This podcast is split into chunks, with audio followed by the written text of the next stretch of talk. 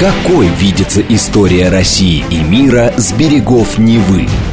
Авторская программа петербургского историка Сергея Виватенко «Виват. История».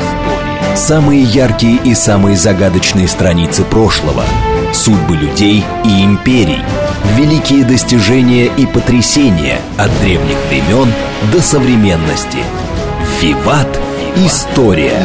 Программа предназначена для лиц старше 16 лет.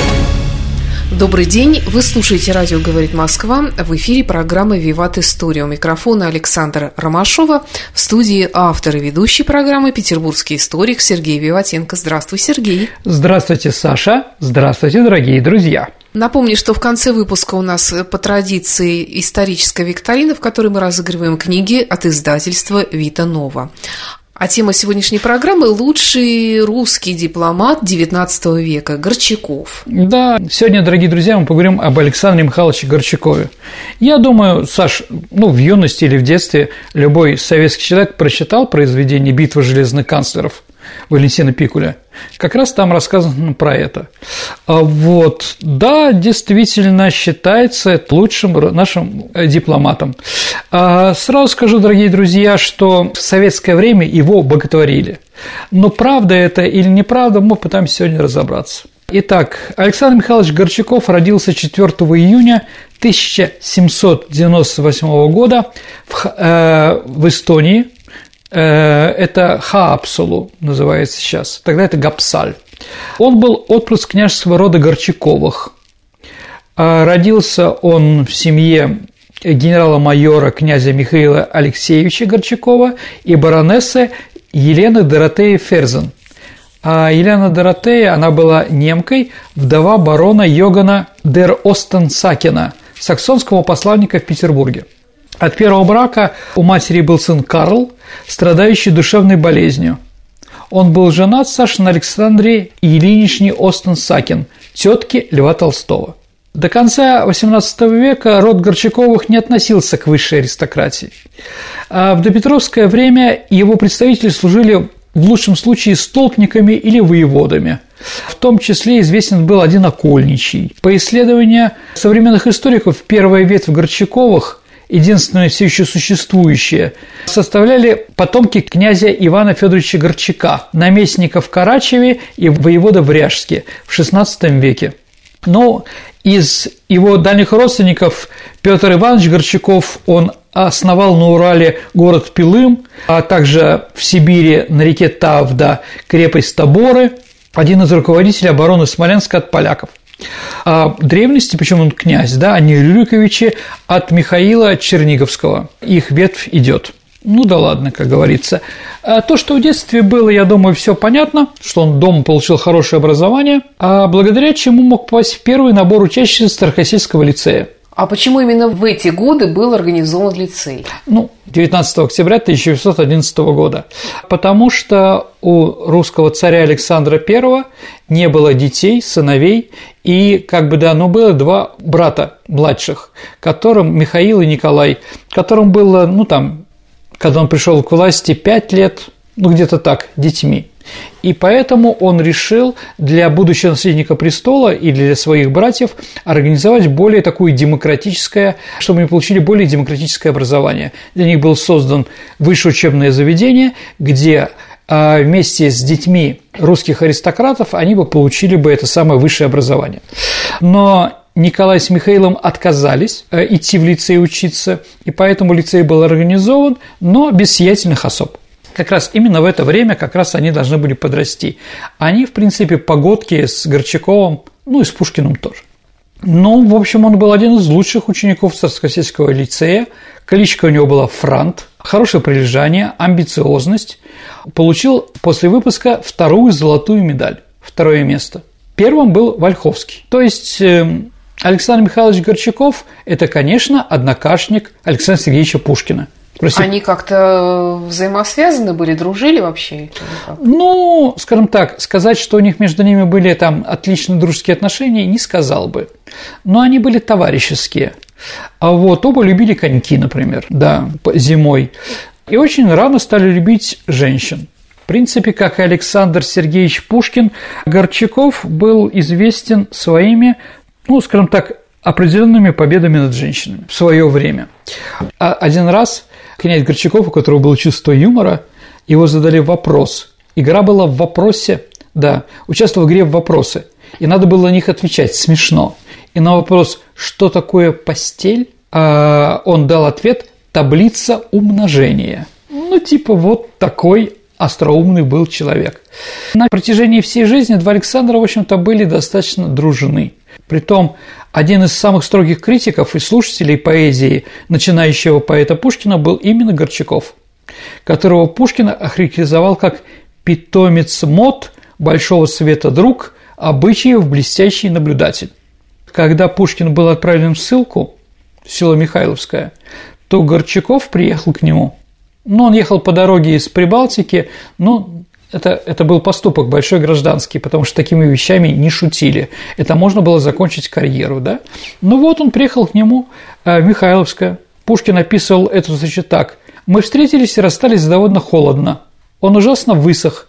Впрочем, так и должно. Зрелости нет у нас на севере. Мы или сохнем, или гнием. Первое все-таки лучше, по его мнению. Несмотря на дружбу и уважительные отношения друг к другу, а, в общем-то, есть вопросы когда Горчакову предложили, чтобы он выделил деньги на строительство в Москве памятника Пушкина на скульптуру Никушина, он дал только 200 рублей. В то время жалование у него было 40 тысяч. Но еще раз, мы не знаем, почему он дал столько, а мы не знаем, куда у него тратил в это время. Но, в принципе, это любит, э, скажем так, вспоминать о нем. Да. И он еще отказался принять участие в обустройстве памятника – а в 80-м году не приехал на открытие. Надо понимать, дорогие друзья, что он умер на 85-м году жизни. Что интересно, что после смерти Горчакова, когда стали рассматривать его бумаги, что в архив, что куда, что в печку, нашли неизвестную лицейскую поэму Пушкина «Монах». Да, то есть он ее хранил вот с того времени. Ну и могу сказать, что, наверное, закончим сегодня сейчас про лицей и про Пушкина, да, то Горчаков последний из тех, кто умер с первого выпуска лицея. Да, на открытие памятника Пушкину могли прийти еще Комовский, Лисичка, как его звали, да, но оба не пришли по причине, да, старости определенной. Итак, ну, еще что с Пушкиным их объединяет, что в 1817 году, когда они закончили когда они закончили лицей, их вместе распределили в Министерство иностранных дел. Это Саша, но чиновниками одинаковыми. Вот, правда, Пушкин не смог, Корчаков смог. Это здание э, на английской набережной около дворца бракосочетания. Оно такое серое, с белыми колоннами, в общем, как другое, как любое чинующее здание в нашем городе. Как раз там это было. Горчаков сразу задумался о карьере дипломата, так как понимал, что осилить этот путь он может. Он обладал всеми подходящими качествами. Какими? И, ну, остроумие, литературный талант, логическое мышление, а широкий кругозор, находчивость, верность, наверное, тоже. Горчаков, уже будучи в преклонных годах, шутку потом вспоминал, что в те годы носил в кармане баночку с ядом, на случай, если с дипломатической службой ничего не получится. Но при Александре Первом карьера его не задавалась. Пушкин еще раз плюнул на все, ушел. Он не хотел быть дипломатом, он хотел быть поэтом. А Горчаков остался. В 19 году Горчаков был достоин придворного звания камер юнкера, и в 20-22 году состоял при графе Нисельроды, это министр иностранных дел, да, он был чиновником таким, да, э, его секретарем э, на конгрессах в Тропао, Любляне и Вероне, там конгрессах Священного Союза. Да, и в 22 году был назначен секретарем посольства в Лондоне, где прослужил до 27 года. Потом был в такой же должности при миссии в Риме. Ну, вот такая карьера вначале была, хорошая, плохая, ну, можно и получше, конечно. А имел ли он какие-то связи с декабристами сам, может быть, был Ну, давайте так, декабристов, конечно, он знал. Тот же самый Пущин и Кюхельбекер – это его однокашники, они были декабристами. Вальховский, о котором мы уже сказали, что он его обошел, он тоже был в Союзе спасения или в Союзе благоденствия где-то в начале. Сам же Горчаков, когда ему предложили вступить в тайное общество, сказал, благие цели никогда не достигаются тайными происками. Вот это его было кредо. Еще раз повторю, дорогие друзья. Благие цели никогда не достигаются тайными происками. Когда было восстание декабристов в Петербурге, Горчаков, рискуя всей своей карьерой, на следующий день пришел к своему лицейскому другу Ивану Пущину, узнал он, кто он такой, да, и предложил ему помощь в срочном получении загранпаспорта и выезда в Лондон. Пущин отказался, считал для себя недостойным бежать, оставив товарищей. Но это говорит, наверное, о благородстве Горчакова. То есть, были ли они друзьями по? Нет. Но они были однокашниками. Его карьерный нос начинается уже как при Николае Первом. Опять-таки, он был немножко приостановлен. То, что в секретных списках чиновников Министерства иностранных дел напротив фамилии Горчакова, ну, секретный список – это секретное досье на него, которое было в третьем отделении его императорского величества канцелярии, да? Так вот, напротив фамилии Горчаков лично Бенкендорфу было написано «не без способностей, но не любит Россию». Ну, в общем-то, не знаю, спорно, наверное, что он не любил Россию, но, во всяком случае, как и чем любить Россию, каждый из нас по-разному выбирает это, да? А вот, поэтому, да, Россию можно любить, но скажем так, твоя любовь совершенно будет противоположной той, что говорят другие. А в 28 году после Лондона и Рима Горчаков был переведен в Берлин советником посольства, оттуда во Флоренцию, поверенным в делах. В 1938 году случился с ним скандал, когда он был советником в посольстве в Риме. Он вынужден был уйти в отставку в связи с браком. 17 июля 1838 года 40-летний Горчаков женился на 37-летней Марии Александровне Мусиной-Пушкиной, уроженной Урусовой, а дочери Урусовой вдове Мусина-Пушкина, племянницей своего начальника Татищева. Она была красивая женщина, ей даже был увлечен Пушкин. Он таким образом приобретал не только жену, но еще и падчерицу четырех пасынок. Ради этого брака ему пришлось войти в отставку, потому что Татищев, еще раз его руководитель, отказывал ему в этом, потому что считал найти кого-то более богатого. Да. Но у них, в принципе, были взаимоотношения. У супругов родились сыновья Михаил и Константин. Вот как об отставке писал князь Долгорукий в петербургских очерках. Татищеву не хотелось, чтобы племянница его, не имевшая другого состояния, кроме седьмой части своего, а мужа вышла замуж за человека, не имевшего рачительно никакого состояния. Нерасположение Татищева к этому браку еще искусно раздувал тогдашний властелин австрийской политики знаменитый граф Метрелинг. Он не любил князя Горчакова, потому что видел его таланты. Метрелинг, в общем, подговаривал Татищева рассорить его с Горчаковым, чтобы он ушел из дипломатии. Так или иначе. Ну и Горчаков бросил все из-за любви – это тоже много говорит. А позже родственные связи у Русовых, это, значит, как раз родственники жены, помогли ему вернуться на службу и возобновить карьеру. Кстати, на период отставки в порядке исключения за ней было сохранено придворное звание камергера, которое он получил в 28 году. В 1841 году он был послан в Штутгарт, это княжество Вюртемберг и королевство Вюртемберг, а вот для устройства брака великой княжны Ольги Николаевны, это дочка э, Николая, с Карлом Фридрихом, наследным принцем Вюртембергским. А после того, как все это получилось хорошо, он был назначен посланником в этом маленьком немецком государстве. Ну, в общем, не очень хорошая карьера-то. А все-таки Вюртемберг – это не самая большая, большая земля. А вот, кроме этого, он еще пребывал во Франкфурте на Майне. Это рядом 4 года. А, скажем так, там был съезд немецких земель, да, такой немецкий парламент. И поэтому он контролировал еще немного его. И там он познакомился с человеком, который долго параллельно потом, а, скажем так, он всю свою профессиональную жизнь с ним общался – это с Отто фон Бисмарком. Бисмарк был тогда сторонником тесного союза с Россией и горячо поддерживал его политику, за что ему была выражена особенная привязанность императора Николая. Горчаков, как и Нильсероды, не разделял увлечение императора Николая восточному вопросу, то есть борьбы с Турцией и движения в Персии. Начавшая дипломатическая кампания против Турции вызывала у него большие опасения. Он старался, по крайней мере, способствовать поддержанию дружбы с Пруссией и Австрией насколько это могло зависеть от его усилий. А летом 1954 года, когда началась Крымская война, он был переведен в Вену, где сначала временно управлял посольством вместо барона Миендорфа, который был связан близким родством с австрийским министром графом Буолем, и поэтому он не мог быть во время войны руководителем. А с весны 1955 года его назначили уже послом. Это уже серьезная должность. В этот критический период, когда Австрия, как говорил и Николай I, и Горчаков повторял, Австрия удивила мир своей неблагодарностью. Я напомню, дорогие друзья, в чем неблагодарность. В 1848-49 году – то есть за 5-6 лет до этих событий, а, скажем так, в Австрии началась революция.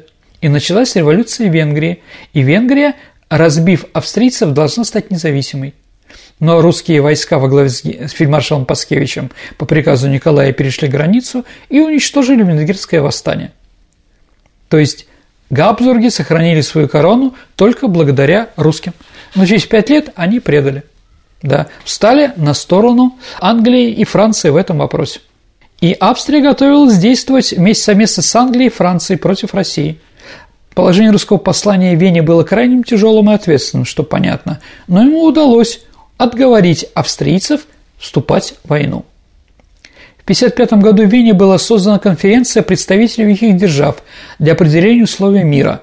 Хотя переговоры не привели к положительному результату, это было отчасти благодаря искусству и настойчивости Горчакова. Австрия вновь отделилась от вражеских России кабинетов и объявила себя нейтральной.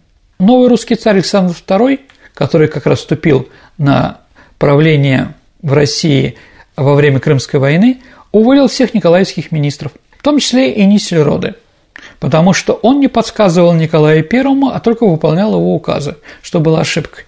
Вот он назначил совершенно новую э, группу достаточно либерально настроенных людей. Это было встречено среди интеллигенции а в России достаточно хорошо, но внутри царской, царской семьи это было встречено с опаской. Вдова Николая I и мать Александра II, когда сказала, «Сынок, каких же ты, извини, уродов собрал у себя?» Вот, да, он сказал, «Маменька, понимаешь, в чем дело?» Папа был великий и поэтому мог вокруг себя держать министров дураков.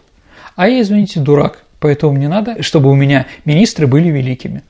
Так или иначе. Они были спорные, там бывшие петрошевцы, еще кто-то. Ну, может быть, когда-нибудь сделаем передачу про это. Но так или иначе, Горчаков тоже стал министром иностранных дел. Александр II поставил перед ним задачу преодолеть Парижский мир, но без войны – Парижский мир, Саша, 1956 года – это мир по случаю окончания Крымской войны или Восточной войны. Александр не пустил Горчакова, сказал, те, кто эту войну организовали, пусть сами и, скажем так, хлебают все до конца, а ты останешься в Петербурге. Да, и он поставил перед ним задачу – доминирование национальных интересов во внешней политике. Ну и второе, конечно, преодоление условий Парижского мира. Какие были преодоления? Ну, Бессарабию потеряли, устье реки Дунай. Ну, бог с ними, как говорится, да. Самое главное, что у нас теперь не было Севастополя как крепости, она была разобрана. И второе, не было Черноморского флота. Вот что надо было вернуть. Что было нам опасно. Мы остались перед Турцией, в общем-то, открытыми. Но Горчаков по сравнению с Синсиротой, конечно, имел свое мнение. Он говорил Александру II, что он лучше знает, когда иногда между ними были споры – Александр II соглашался с этим, потому что действительно он был мало профессиональный в этом деле. А насчет национальных интересов, ну так такая анекдотическая картина. Горчакову прибыла делегация беспоповцев. Это старообрядцы, у которых были свои интересы, ну, в том числе и в Румынии, за Дунаем, а также в Боснии там, и многих других местах. И вот э, сидят, значит, раскольники – вместе с Горчаковым беседует, в это время князю доложили, что прибыл британский посол. Мужики поднимаются, бородатые, он говорит, сидите, и сказал, пока я говорю с русским народом, посол может подождать. Но это было тоже воспринято достаточно ничего. Итак, Парижский трактат «Самое плохое, а может и хорошо» закончил с собой целую эпоху активного участия России в западноевропейских делах. Результаты Крымская война для нас были ужасны в чем? Мы не проигрывали, с 1633 года примерно. Мы могли проиграть сражение, мы могли проиграть какую-то часть войны, но войну никогда не проигрывали. Здесь мы впервые почувствовали себя, это как ушат холодной воды. Поэтому надо было вернуть России статус великой державы. Это делается при помощи штыков и при помощи дипломатии. Вот со стороны дипломатии за это отвечал, конечно, он. Англичане, конечно, хотели нас более унизить и требовали еще определенные вещи, на что Горчаков один раз сказал английскому послу, чтобы передали в Лондон. Нация, получившая большую рану, будет иметь большую память, сэр. Это было сказано после угрозы англичане вести флот в Черные Балтийские моря. И англичане не рискнули. Действительно. Потому что им рано или поздно могла прийти определенный ответ от нашей страны. Тягостные впечатления от Крымской войны и Венской конференции наложили свою печать на последующую деятельность Горчакова как министра. Его общие взгляды на задачи международной дипломатии не могли уже серьезно измениться. Его политическая программа ясно определялась теми обстоятельствами, при которых ему пришлось вступить в управление министерством. Прежде всего, необходимо было соблюдать большую сдержанность в первые годы, пока совершались великие внутренние преобразования – Понятно, что во время реформ еще усиливаться где-то в другом месте было невозможно. Затем князь Горчаков поставил себе две практические задачи. Во-первых, отплатить Австрии за ее поведение, и, во-вторых, добиться постепенного денонсирования Парижского трактата. Россия не отказывается от права голоса в европейских международных вопросах, но только собирается силами для будущего. Как вы знаете, он сказал знаменитую фразу в этот момент «La Russie ne bout pas, elle se recueille» Россия не дуется, она не обижается, она сосредотачивается. Как он написал, что такое сосредотачиваться, никто не знал. В общем, да, таким фраза эта больш... имела большой успех в Европе и была принята за точную характеристику политического положения России после Крымской войны. Три года спустя Горчаков уже заявляет, Россия выходит из того положения сдержанности, которое она считала для себя обязанным после Крымской войны. С апреля 1959 года, Саша, русским посланником в Петербурге становится Отто фон Бисмарк. И солидарность обоих дипломатов относительно Австрии оказывает влияние на дальнейший ход событий. Бисмарк в это время сказал о Горчакове. Он, как всегда, с улыбкой Примадонны на устах и с ледяным компрессом на сердце. Россия открыто стояла на стороне, встала на сторону Наполеона III в конфликтах ее с Австрией и Италией. Еще раз, унижаем Австрию.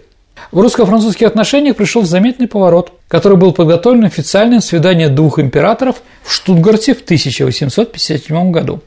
Но это сближение было весьма непрочно, Саша. После торжества французов над Австрией при Мадженте и Сальферину Горчаков опять как будто примирился с Венским кабинетом. Выступавший на сцене польский вопрос окончательно расстроил начавшуюся дружбу России с Наполеоном III. Французы всегда были с поляками. Но зато закрепился союз с Пруссией. А по договору, если, да, половина же Польши была в Германии, а половина в России. Так вот, мы договорились, если русские войска преследуют поляков, они могут переходить границу немецкую и продолжать их преследование – во главе прусского правительства с сентября 1962 года становится Бисмарк. Заступничество Англии, Австрии, Франции за национальные права поляков были решительно отклонены князем Горчаковым. Когда в апреле 1963 года это уже приняло форму прямого дипломатического вмешательства. Искусная и, в конце концов, энергичная переписка по польскому вопросу доставила Горчакову славу первостепенного дипломата и сделала его именем знаменитым в Европе и России – это был, считается некоторыми исследователями, высший кульминационный пункт политической карьеры Горчакова. С 1955 года, как он стал министром иностранных дел, а до 1962 года, то есть 7 лет, он получил орден святого Александра Невского, орден святого Владимира первой степени и орден святого апостола Андрея Первозванного. Сначала орден, а потом алмазные ордена в 1962 году – то есть, Саш, еще раз, для чего я это говорю? Он закрыл все российские награды. По второму разу, как два же Героя Советского Союза, такого в принципе нет. То есть, все, все награды он собрал за 20 лет до смерти. То есть больше уже его награждать не только какими-нибудь дипломами или деньгами, там, да, какие-то там памятник поставить еще где-то, да. А еще, как говорится, мы не дошли и до других побед, если они были, других ситуаций, да? Сергей, давай вернемся в наше время. Новости на радио «Говорит Москва». Отлично. Давайте послушаем, что происходит в стране и мире. Какой видится история России и мира с берегов Невы? Авторская программа петербургского историка Сергея Виватенко «Виват. История». История. Продолжается программа «Виват История». Вы слушаете «Радио говорит Москва» в студии петербургский историк Сергей Виватенко и я, Александра Ромашова. Тема сегодняшней программы «Лучший русский дипломат Горчаков». Александр Михайлович. Да, вернемся в хитросплетение внешней политики XIX века. Э, одно из направлений нашей внешней политики – это была Средняя Азия. Мы делали уже про это с вами сообщение, дорогие друзья – Понятно, что Средняя Азия должна ухудшить отношения с Англией, потому что Англия находилась в то время в Индии и в Пакистане. И началась экспансия и Англии, и России в этом регионе. Ну, Англия как бы надорвалась в Афганистане, про нас, у нас тоже была еще про эту передачу, да? Бухару, Хиву и Какант, они интересовали как Россию, так и Англию. Горчаков, на самом деле, дорогие друзья, если говорить честно, был против продвижения в Среднюю Азию, как и помощи Болгарии. Он утверждал, что мы больше потеряем, чем приобретем. Но генералы были за экспансию. Если мы не войдем в Среднюю Азию, как сказали наши военная элита, то туда придут англичане. Может быть, да, может быть, нет. А про Болгарию мы еще с вами вернемся. В 1866 году было решено, что два отряда, один из Оренбурга, а другой из Западной Сибири, направляются на встречу друг друга вверх по Сырдарье до города Туркестан. В это время как раз полковник Черняев и его группа в 2500 человек взяли штурмом город Оуле-Ата, это нынешний Джамбул, а Оренбургский под командой полковника Веревкина начало завоевание города Туркестан. Затем, объединившись, они берут Чимкент и 17 июня 1866 года, после трехдневного штурма, Россия утверждается в Ташкенте. То есть мы начали продвигаться в Средней Азии. Параллельно с внешнеполитическими делами Горчаков бился и на личном фронте. Он полюбил Надежду Сергеевну Аненкову в первом браке Акинфова. Ее муж приходился внучатым племянником Горчакову, с которым в Петербурге сошлась Надежда. Министр был старше ее на 41 год но при этом был сразу в нее влюблен. Всесильный Надин стала неофициальной хозяйкой в его доме. А 14 февраля 1966 года министр внутренних дел Петр Балуев записал в дневнике. Вечером был на рауте у князя Горчакова. Гостей принимала госпожа Кинфова. И князь Горчаков приходит дам, с ней незнакомым говорил «моя племянница». А вот, да. Но если мы еще говорим, Петр Валуев – о котором мы сейчас сказали, чем он знаменит, Саш, не знаешь? Ну, разным, да, министр финансов, э, камер вместе с Пушкиным, неважно. Это прототип Анны Карениной. Каренина, да, у которого тоже были проблемы со своей женой, так или иначе, да? У Горчакова были проблемы с чужими женами. А где его жена была в это время? У себя дома, в Хапселе. Она вертела, как хотела, дипломатическим клубком, как написал Федор Тютчев. Да. А в своем стихотворении читается, благодаря этому браку ее муж получил, благодаря э, Горчакову, придворное звание камер-юнкера, на что Тютчев опять-таки пошутил. Князь Горчаков походил на древних жрецов, которые золотили рога своим жертвам. Да, об амурах престарелого канцлера по ходу ходили скобрезные рассказы. Но вскоре Надежда влюбилась в члена императорской семьи, что было круче намного, Николая Максимилиановича Лехтенбергского, который был на 4 года ее младше. Умерла она уже с фамилией Багарне, то есть она потом бракосочеталась и с французской, с французскими друзьями Наполеона, да, она считается, если та жена Валуева Анна Каренина, то это Елена Безухова. Толстой взял ее за прототип. Ну, возвращаемся к сражениям уже дипломатическим. В 1870 году разродилась франко-прусская война. Россия этим воспользовалась. Ну, понятно, что Франции тоже надо было указать после всех этих сражений, да, но могу сказать, что Россия была союзником Пруссии. Ну, Германии в этом, да, громадное количество офицеров-добровольцев из нашей армии. Ну, например, Пирогов, он был в германской армии со своим госпиталем. Об этом у нас не любят вспоминать, но из истории слова не выкинешь, как говорится. Российская дипломатия не только удержала Австрию от вмешательства в войну, чтобы, с другой стороны, ударить по Пруссии, да, но и старательно охраняла свободу военных политических действий Пруссии в течение всей войны, вплоть до заключения мирных переговоров подписания Франкфуртского трактата. Понятная благодарность Вильгельма I, выраженная в телеграмме 14 февраля 1971 года к императору Александру II, где он благодарил его и Горчакова за ту помощь, которую Россия оказала. Ну, франковский мир, с одной стороны, э, скажем так, разбил Францию последнего, ну, кроме Англии, да, последнюю страну, которая следила за Парижским трактатом, который мы должны выполнять. А с другой стороны, в зеркальном зале Версальского дворца было объявлено создание Второй Германской империи. И на этом наша дружба закончилась. Она и потом продолжалась, но уже было понятно, что Германия уже немножко другая. Пруссия достигла своей заветной цели и создала новую могущественную империю при значительном содействии Горчакова, а русский канцлер воспользовался этой переменой для уничтожения второй статьи Парижского трактата о нейтрализации Черного моря.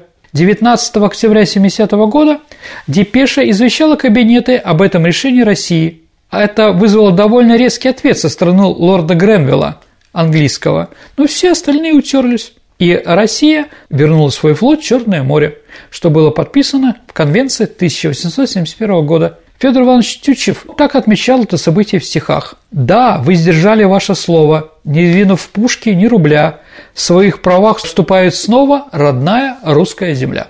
Именным высочайшим указом от 17 марта 1971 года министру иностранных дел государственному канцлеру князю Александру Михайловичу Горчакову был пожалован и с нисходящим его потомством титул «Светлость», то есть «Ваша светлость». Горчаков Саша единственный в России первоклассный дипломат. А что значит быть первоклассным дипломатом? А я объясню.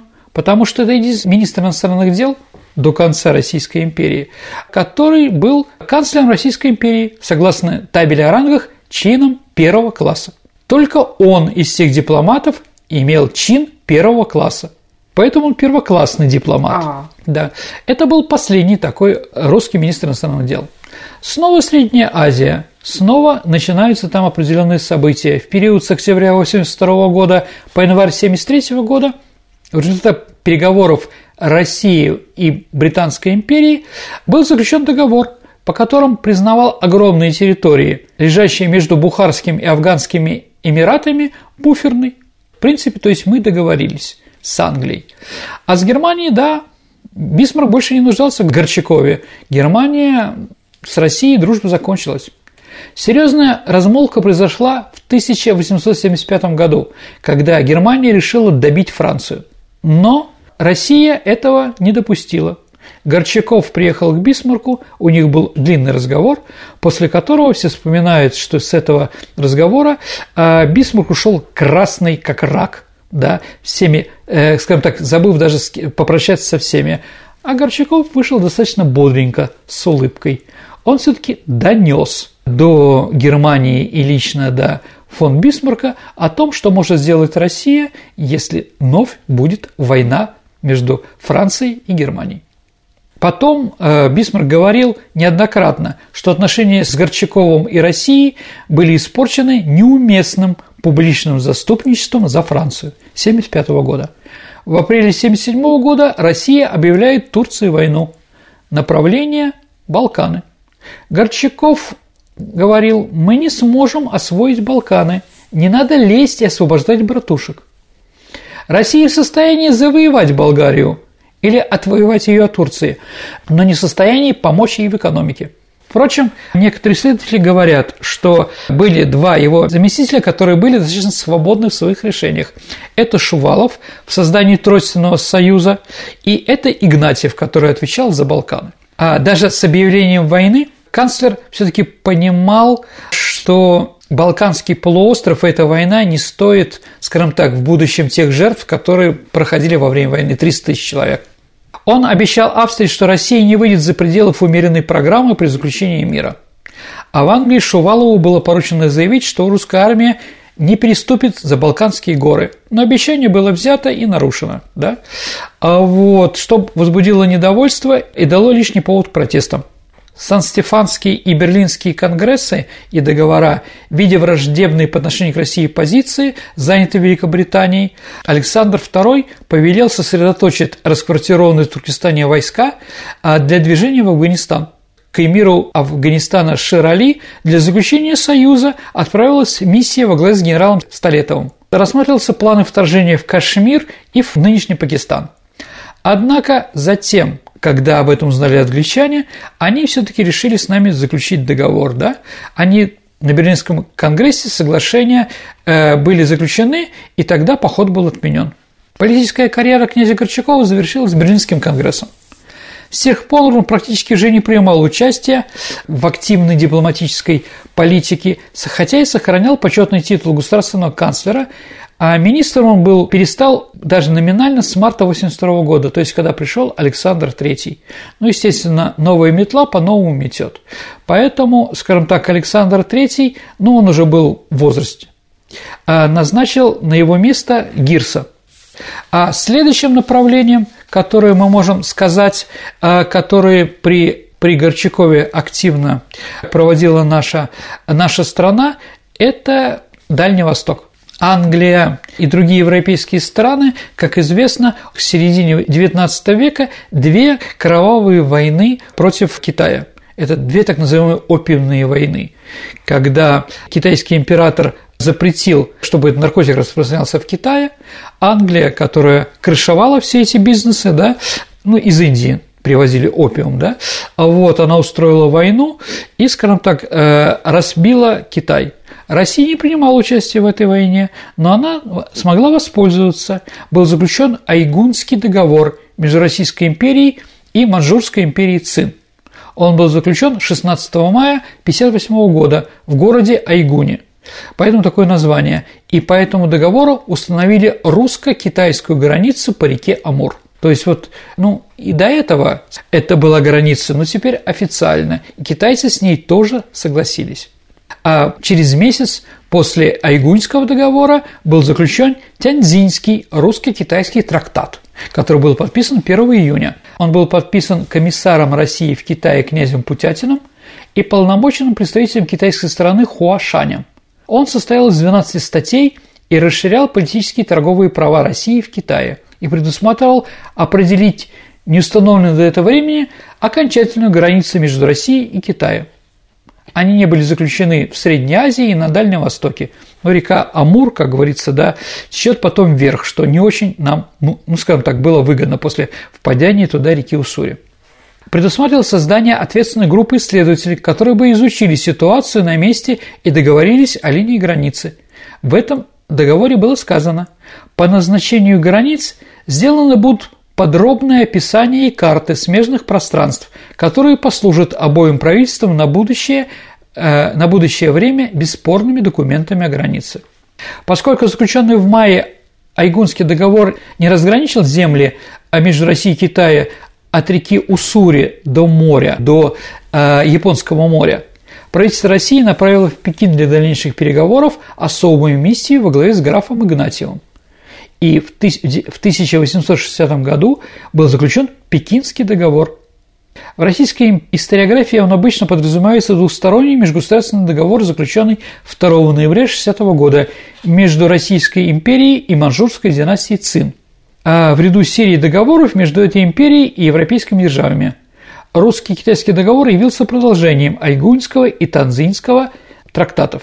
Договор установил границы России и империи Цин – Граница была проведена линией красного цвета, в литературе ее называют красной чертой, по китайскому берегу Амура, Уссури, а также протоки Казакевича. Таким образом, и Амур, и Уссури полностью принадлежали России. Сейчас мы смогли договориться, что посередине этих рек идет граница. У нас с вами была уже передача про столкновение на острове Даманском. То есть то, что было заключено при князе Горчакове, оно потом, скажем так, через сто лет, оно к нам аукнулось определенно. Ну, давайте еще про князя Горчакова. Он был страшный Саша коллекционер. Его коллекция насчитывает десятки тысяч экземпляров, в том числе редких, относящихся к 16-17 веку. Живопись? Хороший вопрос. Нет, Саша, он коллекционировал печати из сургуча, сургучные печати. Интересно. Ну да. Там есть такой, э, его коллекция существует, изображается ящик Пандоры с надписью «Любопытство погубило свет». Амур, держащий записочку, вокруг слова «Полиции тут делать нечего». Большую часть коллекции Горчаков приобрел у француза Бландо за 30 тысяч рублей. Как заметил историк Пыляев, цена довольно высокая, за несколько фунтов сургуча. Ну, с одной стороны, оригинально, да? Конечно, кроме этого, он еще коллекционировал, как ты, Саша, правильно понимаешь, он долго собирал коллекции картин европейских живописцев. Он вел активные обмены картин с другими коллекционерами и в итоге собрал одну из лучших в Санкт-Петербурге коллекций живописи. После Октябрьской революции его собрание было, естественно, национализировано и почти полностью вошло в состав Государственного Эрмитажа. Некоторые картины, правда, были переданы потом в Пушкинский музей и другие музеи Советского Союза. В 1998 году Саша в Эрмитаже прошла отдельная выставка картин из собрания Александра Михайловича Горчакова. Ну, после того, как после Берлинского договора он практически уже не принимал участие, как мы уже сказали, в работе и уехал в Баден-Баден. Ну, Баден-Баден – это, как известно, это курорт, это воды, это казино, а оно находится практически рядом с Рейном, с границей с Францией, в районе Страсбурга, Майнца, Коблинца, Мангейма, вот тех районах, да. Ну, как известно, и Достоевский, и многие другие русские любили туда съездить и поиграть, в том числе и отдохнуть. Горчаков не играл – но он был как бы уже человеком другой эпохи. Уже же появляется электричество, уже появляются, извините, да, но у него были свечи, появляются трамваи, появ... ну, как бы что только не появляется. А он человек, который родился в XVIII веке. Последний уже, да, 19 э, октября 80 -го года, 82 года он последний раз отпраздновал день, день основания э, лицея. Вот, он уже был всеми забытый, да, и так далее. В общем, он умирает 27 февраля 1883 года в Баден-Бадене. Погребен он в фамильном склепе на кладбище Сергиевой Приморской пустыни. Могила сохранилась до наших дней. А где это? А, Саш, это Стрельня. То есть он похоронен в нашем городе. Там же похоронен его сын, тоже дипломат, ну, конечно, который не достиг таких высот, как, да. А как вообще его память чтится как-то? Конечно, чтится. Есть специальный фонд Горчакова, Министерства иностранных дел, на здании, на здании Певческий мост, это здание Министерства иностранных дел, но это вторая часть полукруга с аркой главного штаба. Если с правой стороны это было Министерство обороны, сейчас это здание э, штаба Западного э, округа, военного округа. А с правой стороны, где сейчас музей Эрмитаж, это были это было здание Министерства иностранных дел. Там находится мемориальная доска, связанная с ним. В Александровском садике Адмиралтейства а, находится его памятник, его бюст. Там был установлен... Довольно новый. Что? Довольно новый. Да, да, его недавно установили. А, еще раз, в 97 году мы праздновали 200 лет с его рождения. Поэтому в этом году мы вспомнили, когда уже у нас появилась Россия, о тех людях, которые в советское время были, в общем-то, немножко задвинуты. Задвинуты? Ну, скажем так, он все-таки был царским министром, поэтому его не рекламировали. Да, он же не был Степаном Разиным или декабристом, или еще кем-то. Другие в то время были отечествовцы, которых мы могли принять за образцы. Так или иначе, сейчас да. А в Москве, не знаю, правда, почему, в Бутово тоже есть улица, названная в честь великого канцлера. Ну, не знаю, видимо, для того, чтобы местные жители как можно больше об этом узнали. Еще раз, после Второй мировой войны а, советская дипломатия действительно стала рекламировать Горчакова – ну, скажем так, его противостояли немцам. Нисельроде, Гирсу или там Поца де Борга. Басти... Кто у нас были руководители там Поца де Борга? Корсиканец, Каподистрия, грек, да? Он, в принципе, ну, скажем так, человек с русской фамилией, с русской душой, который стал руководить нашей внешней политикой, это не значит, что те были плохие и не выполняли функции, нет. Они были профессионалы, действительно, которых мы можем уважать. В том числе и Несероды, наверное, тоже. Вот, да, ну вот он считался как бы русаком таким, да. А поэтому после войны, когда у нас была там борьба с космополитизмом и прочее, то воспринимали уже более положительно. Даже в кино его сделали героем, да, а, взятие ошибки, как так называлось по сожалению в Болгарии в 50-е годы. Ну и, конечно, эта книга «Битва железных канцлеров», о которой мы говорили. Дорогие друзья, перечитайте ее, она очень современная, очень интересная и написана хорошо. Мне не все нравится Пикуля, но эту книжку можем с удовольствием почитать. А, вот, да, ну и сейчас в современной России исследователи говорят, что у него было много ошибок во внешней политике. Например? Ну вот он полностью, как многие говорят, доверял Бисмарку. То есть, да, надо, возможно, его можно. Ну, еще раз, очень хорошо сейчас, когда мы знаем, что были две мировые войны. Да, судить да. сквозь века, конечно, проще. Вот, поэтому, да, там говорят, что, скажем так, он во время э, Берлинского трактата, у него была карта, и он с англичанами вел переговоры да, о границах России. И английский посланник увидел на этой карте границы, по которым, крайние границы, которые Россия согласна были уступить. Верить в это не знаю. Угу. Да, поэтому англичане, в общем-то, победили. Хотя, еще раз, у нас сил не было дальше воевать. Мы были не готовы к русско-турецкой войне, но вели ее, потому что нас провоцировали восстание болгар, братушек, которые решали свои проблемы нашими жизнями. И в конце концов англичане бросили свою эскадру в Стамбуле. Она находилась в Мраморном море и на Босфоре так как у нас флота практически не было, а воевать против Англии у нас тоже не было сил. Поэтому, извините, надо было оставаться то, что было, да. Но мы вернули себе устье реки Дунай, а также город Батуми, это в Грузии Аджария, а также западная Армения, это Карс и Эрдоган.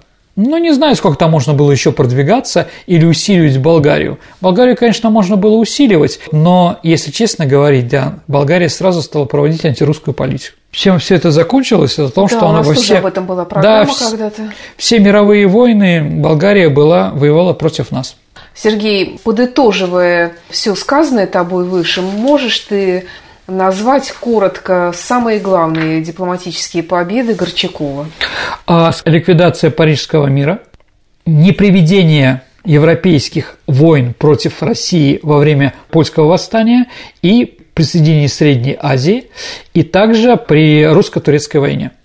Но надо еще сказать, наверное, что именно Горчаков продал Аляску. Да, это же тоже, я не знаю, какая это победа, но, в принципе, Аляска нам была не нужна. Чтоб сейчас не говорили, чтоб не пела Любе или еще кто-то, да, но нам нужны те территории, которые мы можем осилить, освоить. А без сильного флота это было невозможно. Да. Ну, кстати, как только в Петербурге Горчаков узнал и Александр II, император, что мы отбили атаку англичан и французов на Петропавловск-Камчатский, отбили. С этого момента мы решили продавать Аляску, потому что мы ничем не могли им ответить. Но я думаю, что что-то мы еще про это сделаем. Да. Еще раз, в принципе, больше побед. И самое главное, не русской крови. Вот, наверное, это главное, что мы видим в Горчакове. Спасибо, Сергей. Переходим к нашей исторической викторине, в которой мы разыгрываем книги от издательства «Вита Нова». Вспоминаем прошлый выпуск, который у нас был посвящен э, Невской битве, да, Саша. Невской битве. Итак, в прошлый раз мы говорили, что в самом начале Великой Отечественной войны место Невской битвы оказалось при фронтовой полосе, и командующий 55-й армией приказал взорвать церковь святого Александра Невского. Почему? Потому что она была ориентиром для немецкой артиллерии. Да, поэтому он приказал, если у нас правильные ответы, церковь хороший ориентир, артиллерия и так далее, тому Саша. Да, есть у нас первым прислал Евгений Калининский. Поздравляю Евгения Калининского с прекрасной книжкой от издательства Витанова. Новый вопрос. А, итак, сегодня мы говорили о князе Горчакове. Дорогие друзья, какой список начинается с поручика Ржевского, а заканчивается Горчаковым? Ваши ответы отправляйте на наш электронный адрес радио Виват Собака Mail.ru или вступайте в наше сообщество ВКонтакте и в личном сообщении Сергею Виватенко или мне, Александре Ромашовой, можете отправить ваш вариант ответа. На сегодня все. Спасибо, Сергей, и э, спасибо нашим слушателям за внимание. До встречи в эфире. До новых встреч, дорогие друзья. Не болейте. До следующего воскресенья.